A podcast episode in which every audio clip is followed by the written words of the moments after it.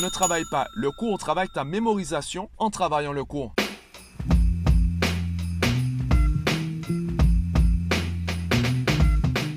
Yo, pas plus tard que hier, je discutais avec des collégiennes d'orientation professionnelle et j'ai entendu des choses assez intéressantes, j'ai entendu des idées assez intéressantes et je voulais te partager en fait, ben, du coup, quelques-unes de ces idées. Et en discutant avec elles, je me suis retrouvé en fait à euh, leur présenter la différence entre un rêve et un objectif. Pour moi, un rêve, c'est juste quelque chose qu'on veut.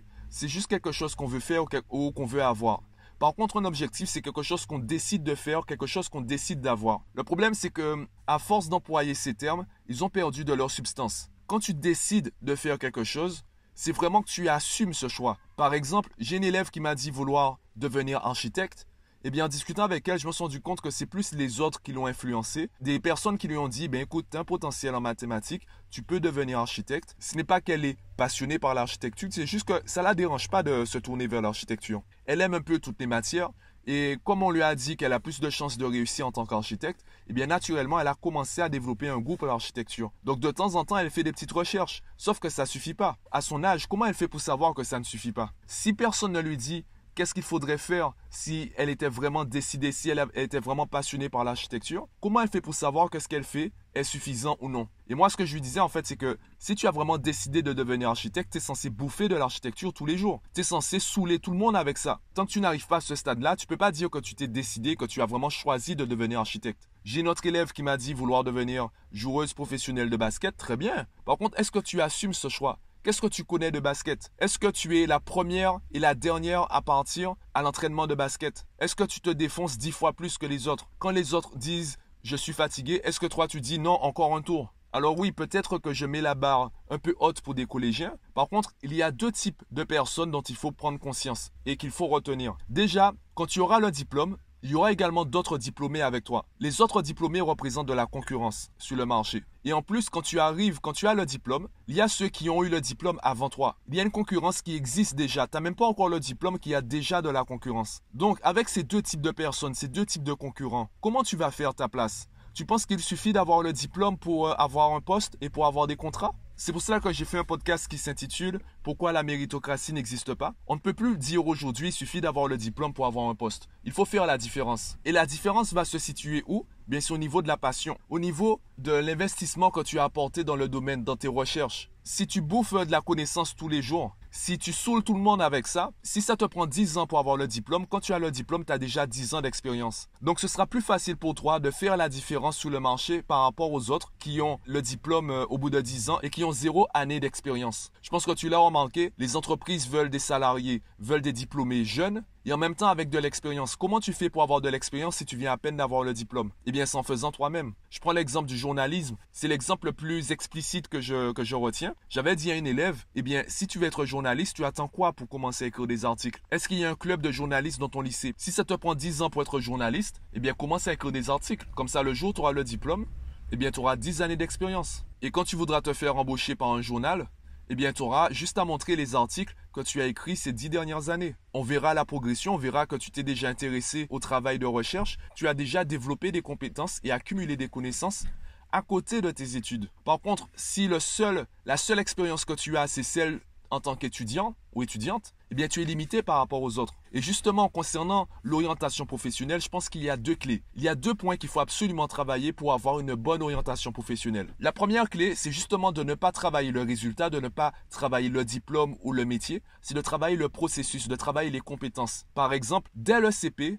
ne travaille pas le cours, Travaille la mémorisation en travaillant le cours. Pour bien comprendre, en prendre l'exemple de la randonnée, n'apprends pas par cœur un sentier en particulier, travaille ton sens de l'orientation en travaillant ce sentier-là, en apprenant ce, sentier-là. Si tu te contentes d'apprendre par cœur le sentier, tu ne pourras pas t'orienter dans un autre endroit avec un autre sentier. Par contre, si tu travailles ton sens de l'orientation, tu ne seras peut-être pas le ou la meilleure dans un autre lieu, dans un autre sentier. Par contre, tu seras suffisamment bon ou suffisamment bonne pour réussir à te repérer. Tu seras au moins moyen. Si tu te contentes de travailler un seul cours ou de travailler un seul sentier, eh bien tu seras bon dans un seul sentier, dans un seul domaine. Donc la première clé pour avoir une bonne orientation professionnelle, c'est déjà très tôt dans la scolarité de se focaliser sur les compétences. Les connaissances sont déjà là. On te demande déjà d'apprendre les choses. Donc ne te concentre pas dessus, concentre-toi sur tes compétences, puisque les compétences vont te permettre de travailler le prochain programme, le prochain niveau. Ne travaille pas le cours, travaille ta mémorisation en travaillant le cours. Ça peut être par exemple la rédaction de fiches. Il y a une façon de faire des fiches de cours. Il suffit pas de,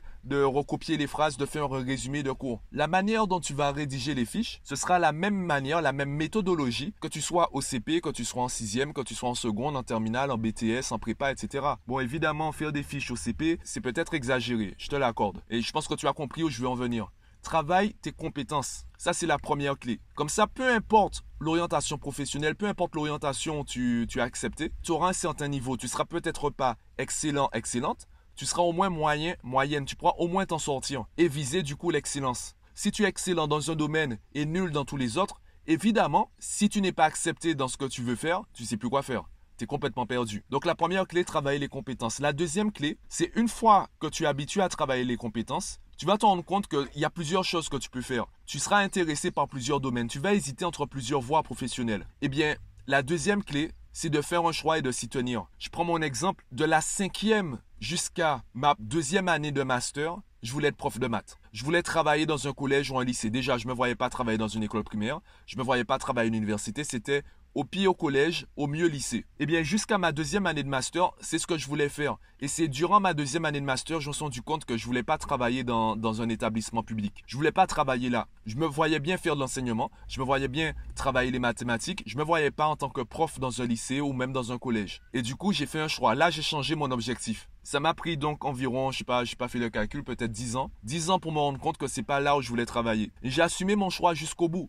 jusqu'au jour où j'en suis rendu compte que c'est pas ce qu'il fallait, c'est pas ce qu'il fallait que je fasse. C'est pas là où je voulais aller. Et quand j'ai fait le choix de changer, je ne savais pas que je me mettrais à faire des vidéos YouTube. Je ne savais pas que je me mettrais à faire des podcasts. J'ai toujours le même objectif finalement. Mon objectif, c'est d'être heureux. J'ai de l'ambition, donc c'est de créer des projets assez ambitieux. Peu importe les moyens, peu importe les voies par lesquelles je vais, je vais les faire. L'éducation nationale, c'était juste une voie. Mathmaniac, c'est juste une voix. YouTube, c'est juste une voix. Les podcasts, c'est juste une voix. Peut-être que demain, je vais changer. C'est pas grave. Si je suis amené à changer, je le ferai. J'accepte le changement. Par contre, tant que le changement n'est pas là, eh bien, je fonce. Et si tu hésites entre plusieurs voies professionnelles, bien, au pire, euh, choisis au hasard. Au mieux, choisis la plus difficile. Ce sera plus facile de changer si tu fais comme ça. Parce que fondamentalement, par définition, c'est plus facile de passer d'une voie difficile à une voie facile que l'inverse. Donc commence par le plus difficile. Si c'est pas fait pour toi, bien ou si c'est trop difficile pour toi, eh bien naturellement, j'ai même envie de te dire logiquement, tu vas tu vas te dire bon ben c'est pas fait pour moi, je change. Par contre, si tu passes par la voie facile et tu te rends compte que tu t'ennuies,